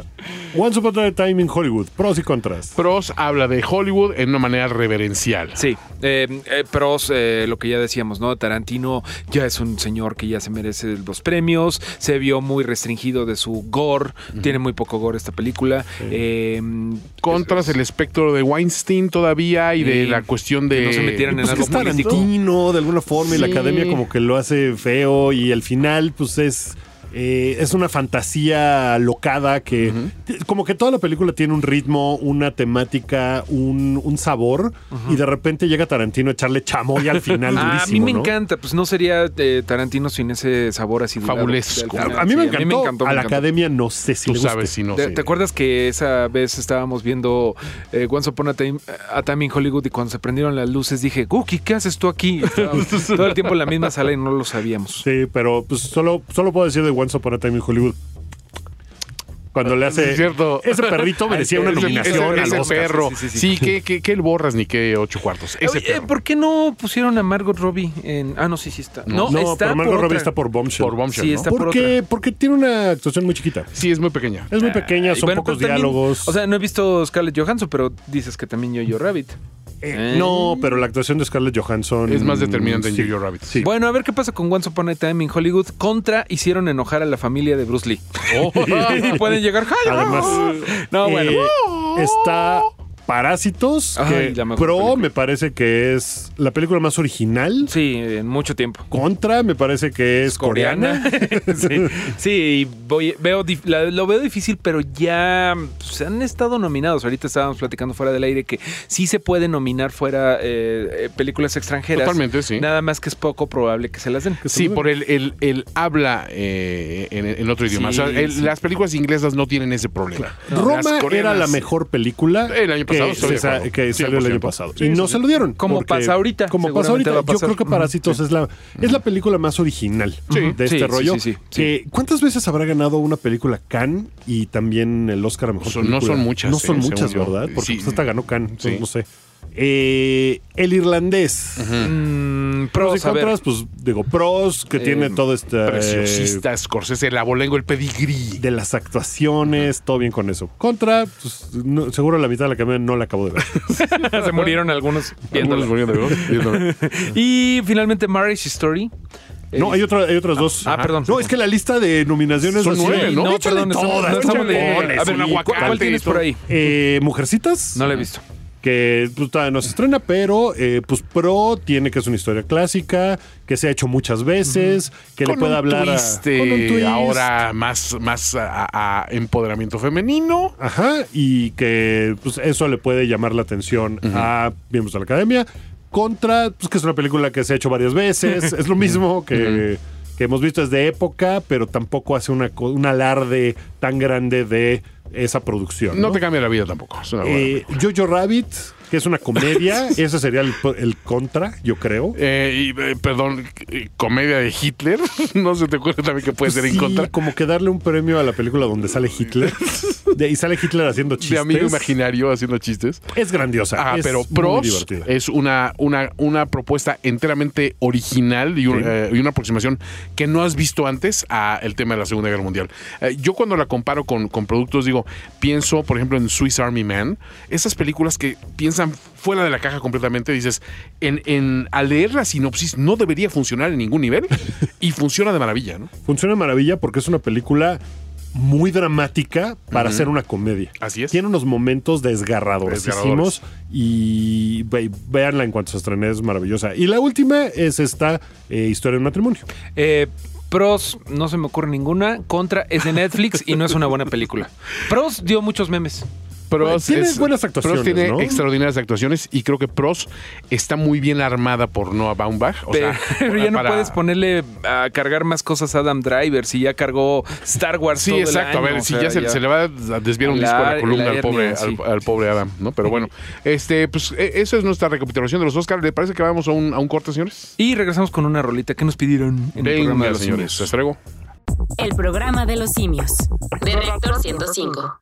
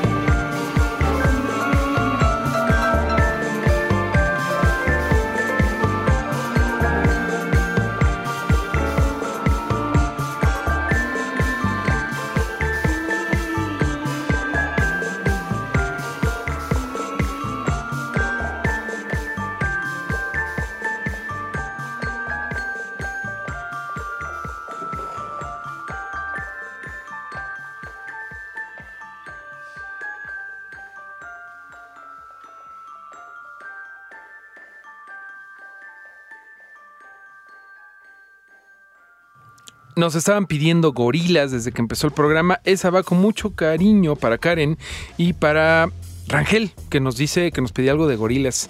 Eh, de preferencia Garage Palace o algo de su preferencia, pues eso fue de nuestra preferencia. Eso fue Soukai. Eh, pues ya dejamos de lado los Oscar. Vamos a platicar de otro suceso que estuvo padre en el ñoño verso, que fue las crisis en las tierras infinitas de las series de Warner Channel de, de lo que se llama el Arrowverse. Ahorita estábamos platicando fuera del aire. Dice Guki que se siente un poco confundido con todas estas series de DC Comics. Noob. Soy un noob en, en cuanto a Arrowverse y Titans y todas las series eh, que forman parte de ese universo, que son Supergirl, que son Flash, eh, Green Arrow. No sé si Green Arrow sí es. Sí, justamente Así de se llama, confusión tengo. Eh, Se llama Arrowverse porque el que empezó este universo fue Arrow, la serie de Green Arrow, que ya va como en la cuarta o quinta temporada, ahorita no me acuerdo.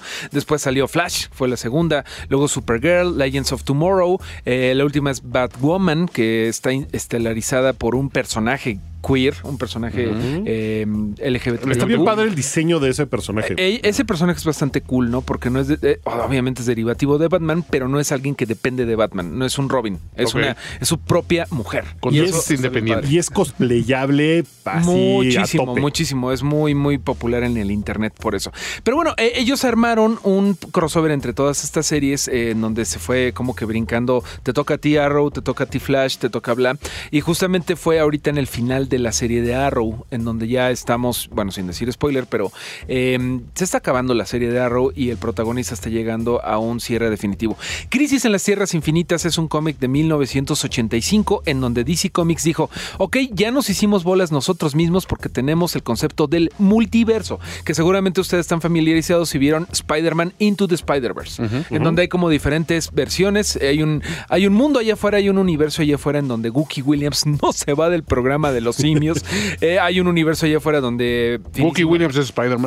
Eh, donde finísima persona es también. Hulk y cosas Ajá. así, donde Román eh, se equivoca, pero aquí no se equivoca nunca. Eh, entonces, las crisis en las Tierras Infinitas fue cuando DC Comics vamos a condensar todo en una sola nueva tierra, ¿no? Que eh, vamos a intentar que sea más realista las cosas. Luego ya se volvieron a hacer bolas y ya tuvieron que hacer otras mil, mil crisis en las Tierras Infinitas. Zero Hour hubo otro sí, y no desastre. Pero aquí lo, lo que está pasando es que las tierras infinitas se están muriendo por un malévolo villano que se llama Antimonitor, que es el peor nombre de toda la historia. Antimonitor. Monitor sí es Antimonitor. como a la antipantalla, ¿no? Exacto, el anticuerpo. Pero bueno, aquí lo que está bien padre es que el universo Warner lo hizo muy, muy bien. Ah, platicábamos, Toño, que tú y yo no. De hecho, ninguno aquí lo sigue, pero cuando hay gente emocionada en redes sociales, tú decías que ves un capítulo, ¿no? Sí, de repente hay un, hay un episodio concretamente de Flash que, que hasta Kevin Smith sacó un video de reacción y él estaba llorando como un escuincle después del episodio, hablando de,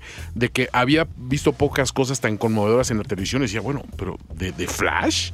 O sea, pues, ¿qué pasó? Obviamente entras y cuando lo ves, sin verlo en el contexto de toda la historia, dices, qué bárbaro, es una cosa brillante. Siento que es la parte donde DC ha sabido golpear contundentemente eh, eh, y dio los golpes que no, no dio cinematográficamente. O sea, es, es la contraparte de Marvel que Marvel en sus propiedades eh, de televisión, digamos de series, no es tan brillante como, como, como su MCU, ¿no? Pero en este caso, de esta, esta famosa crisis, pues el, el evento que ocurrió, sin spoilers, ya trascendió también a, a todos los comentarios, ¿no? Que es la gente habló de, están, en- estamos encontrando flashes de otras, de otras series, ¿no? Eso es lo padrísimo, porque por ejemplo, eh, conoce al Flash de la serie de Warner, eh, conoce a Ezra Miller, a- Al al Flash, Flash, al de, Flash de de la- League, de película películas. y que es un asiduo de venir a la Condesa a tocar eh, DJ sets y todas esas cosas, pero también apareció por ahí este Los de Smallville me parece también. aparecieron los Superman de Smallville, apareció Borgward. Eh, Ah, sí. El Robin, Robin original, original. eh, apareció como Robin, como Robin, Robin. mucho mayor, obviamente. Wow. Eh, y también está muy apareció padre. de eh, Routh, ¿cómo se llama este Superman? Brandon Eh, Routh. Brandon Brandon Routh. que es el Superman de la tercera. La, la- De Superman Returns. Returns, ¿no? que luego Horrible, salió, terrible, terrible, sí. que luego salió como el átomo. Exacto, Es- en, en, en- ¿Cómo se llama? Guardi- No, no es En Guardians, este, Legends of Legends Tomorrow. of Tomorrow. Que aquí lo padre es que como DC Comics todo es de Warner, tienen todos los derechos de todas Las las, propiedades películas. intelectuales. De hecho, no me acuerdo cuál, pero sí hay un guiño a, 1900 a Batman 1989. No sale sale Michael Keaton, Ajá. pero hay un guiño por ahí, ¿no? Claro. Este, de, Batman. es bien curioso Batman que se hayan aventado eso porque Está narrativamente tienes que juntar como que muchos elementos Sí. y este y por ahí eh, recuerdo en algún momento haber leído un, un cómic de Batman donde igual se juntaban como que a todos los Batman de todas las épocas entonces te ponían al Batman de la serie de televisión y todo este rollo y todo, y dices ok es que tiene sentido que en algún momento quieras consolidar todo esto y darle una razón y la teoría de los multiversos te apoya pero la ejecución es la parte delicada de esto Sí, pero lo hicieron bastante bien y ojalá. eh, Hay, hay rumores de que podrían hacer una película del Bativerso. órale Eh, así como hubo una del. Spider-Verse, eh, una del Bativerso, que pues, incluso tiene más, eh, mm, eh, más versiones Batman que, su- que Spider-Man, ¿no? Pero eh, pues lo hicieron bastante bien. Eh, vamos con una cancioncilla. eh, me gustaría ponerles esto de Long Shot. ¿Ya escucharon esta canción nueva de, de Long Shot que se llama La Marcha de los Tristes? ¿O no? ¿Sabes qué está padre? Que los versos del Longshot entran en el bativerso del que estamos hablando. Los long shot versos, el long shot verso, eso vámonos con la marcha de los tristes, que pues es una rola para la banda que sufre de depresión. 9 con 41.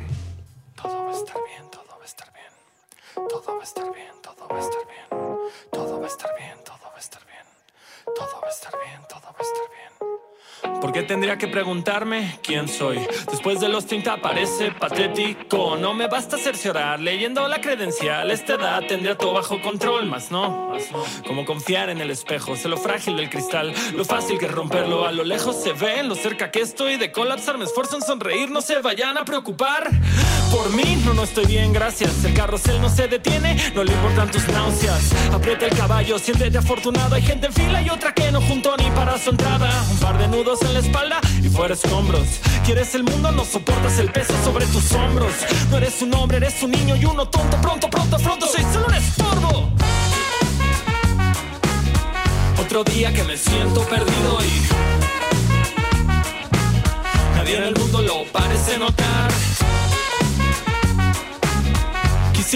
cuál es mi cometido y si de casualidad, de casualidad está mi alcance la felicidad de esta mi hambre. Es una broma, ¿no? Escuché al corazón preguntarle al estómago y de órgano en órgano llegó a la conclusión que nada va a funcionar el día de hoy. No es que no tenga a quien contarle mis problemas, es más bien la pena. No quiero ni tocar el tema, todos fantasean. ¿Qué pasará cuando me muera? Flotando de forma etérea sobre la pandilla entera. ¡Ayuda! Otro día que me siento perdido y nadie en el mundo lo parece notar.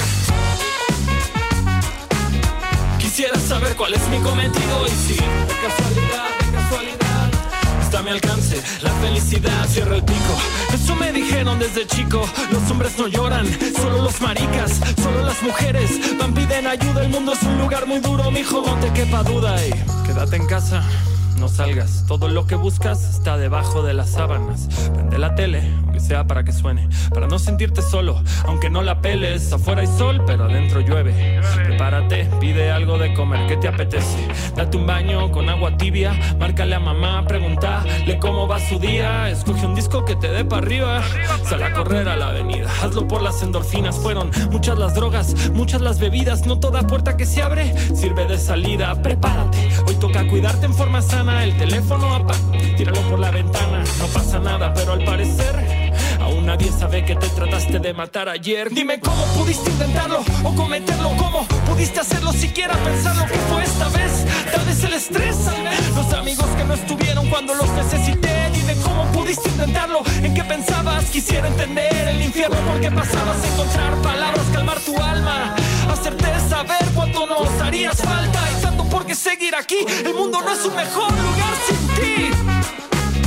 Otro día que me siento perdido y nadie en el mundo lo parece notar. Quisiera saber cuál es mi cometido y si de casualidad, de casualidad está mi alcance la felicidad. Otro día que me siento perdido y nadie en el mundo lo parece notar. Quisiera saber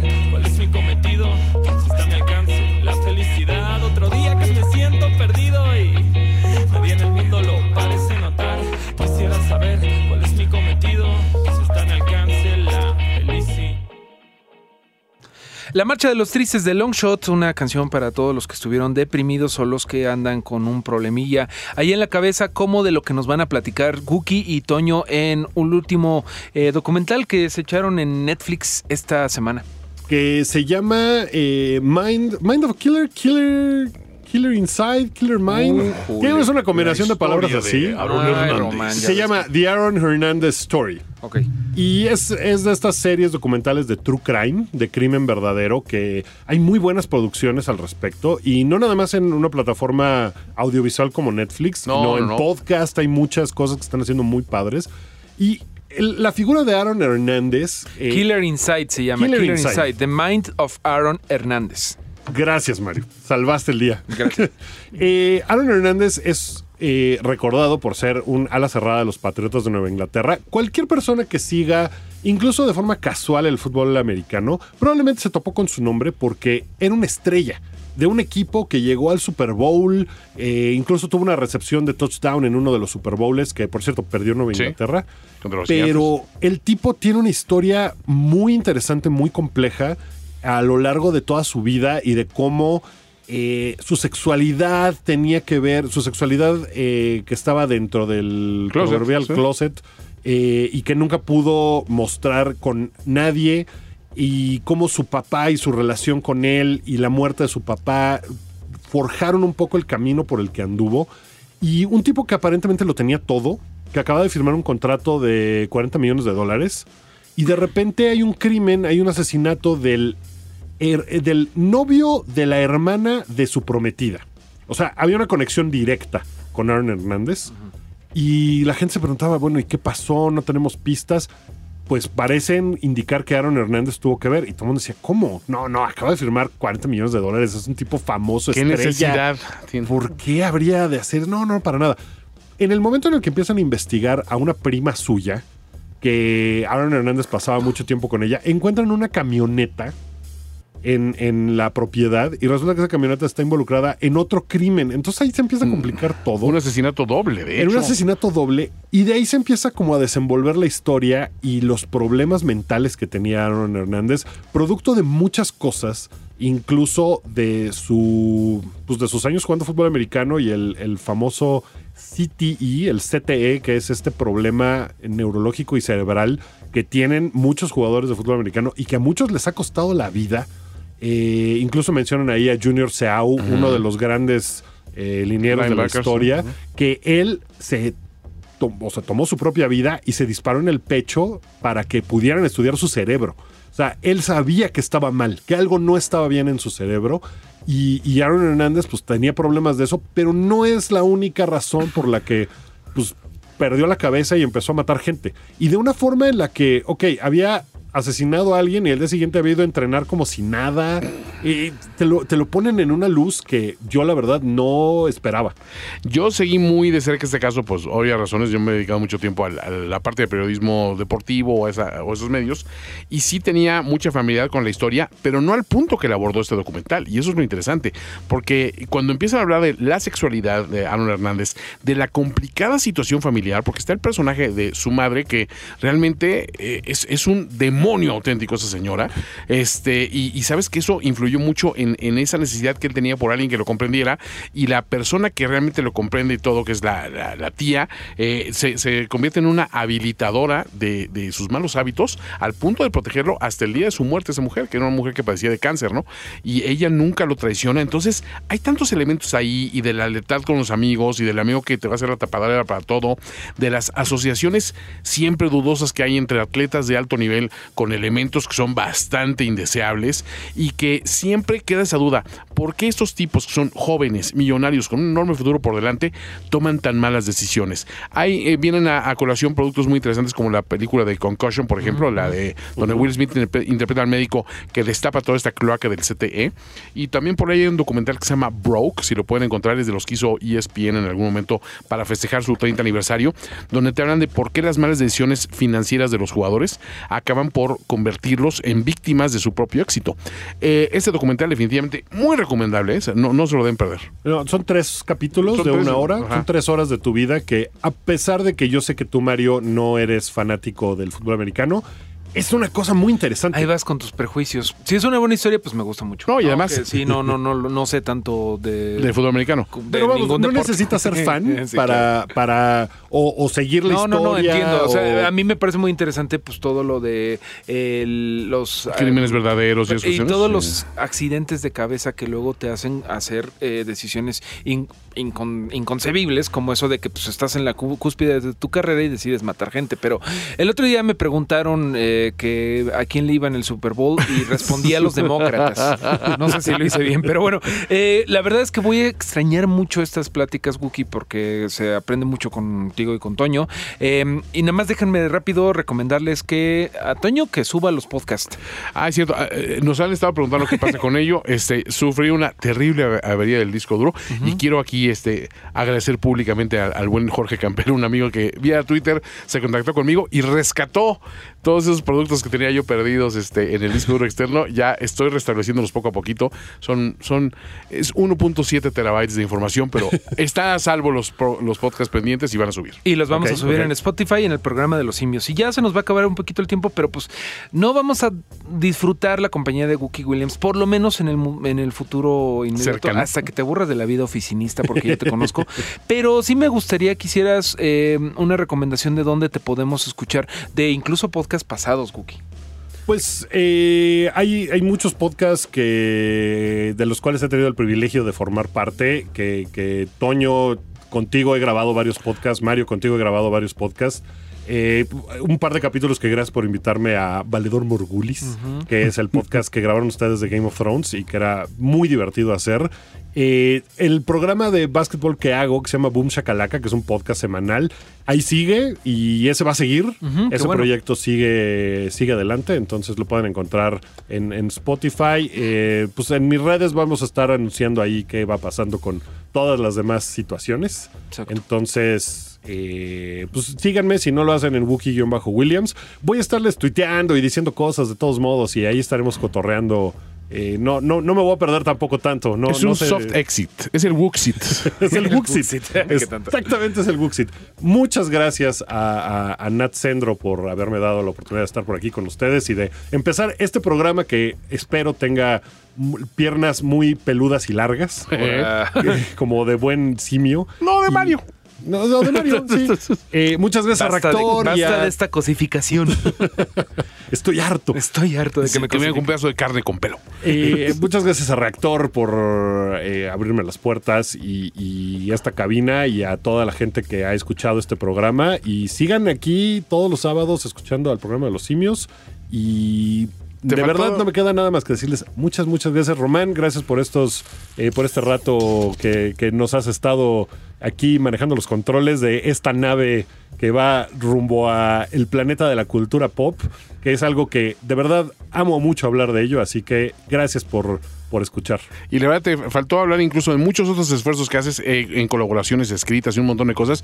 Yo se los recomiendo. Si disfrutan a Wookie Williams al micrófono, lean a Wookie Williams también si tienen oportunidad de cosas que ahí, ahí está los archivos de lo que ha hecho de su acervo está por ahí circulando. Es una persona que respetamos muchísimo en el mundo de los medios y no te lo decimos como cuate, ¿no? Sino como, como persona que realmente se ha granjeado un nombre, ¿no?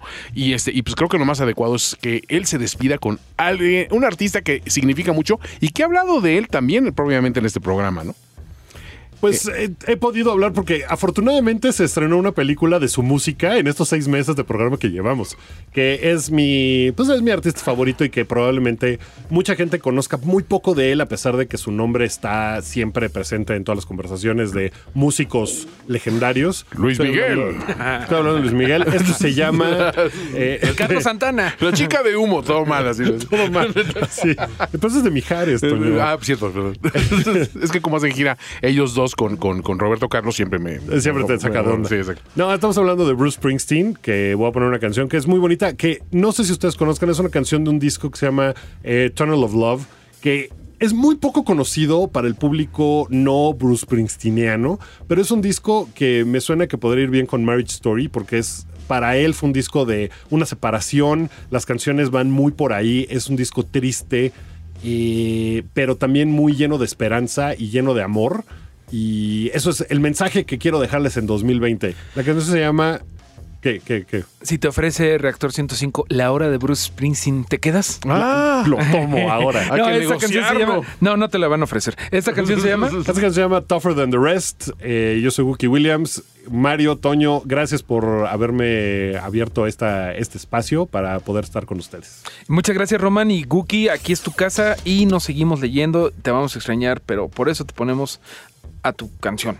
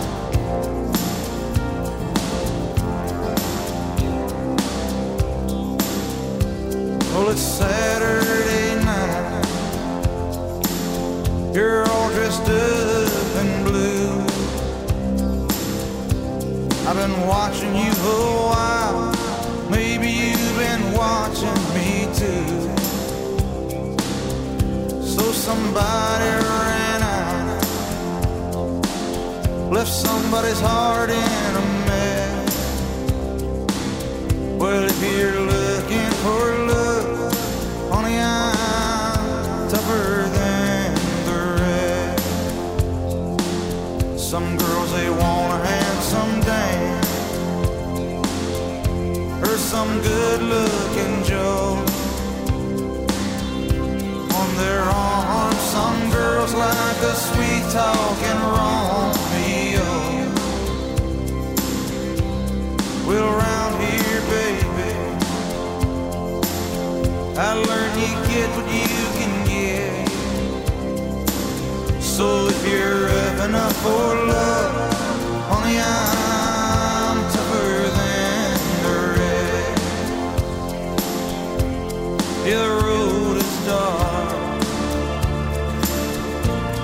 it's a thin, thin line. But I want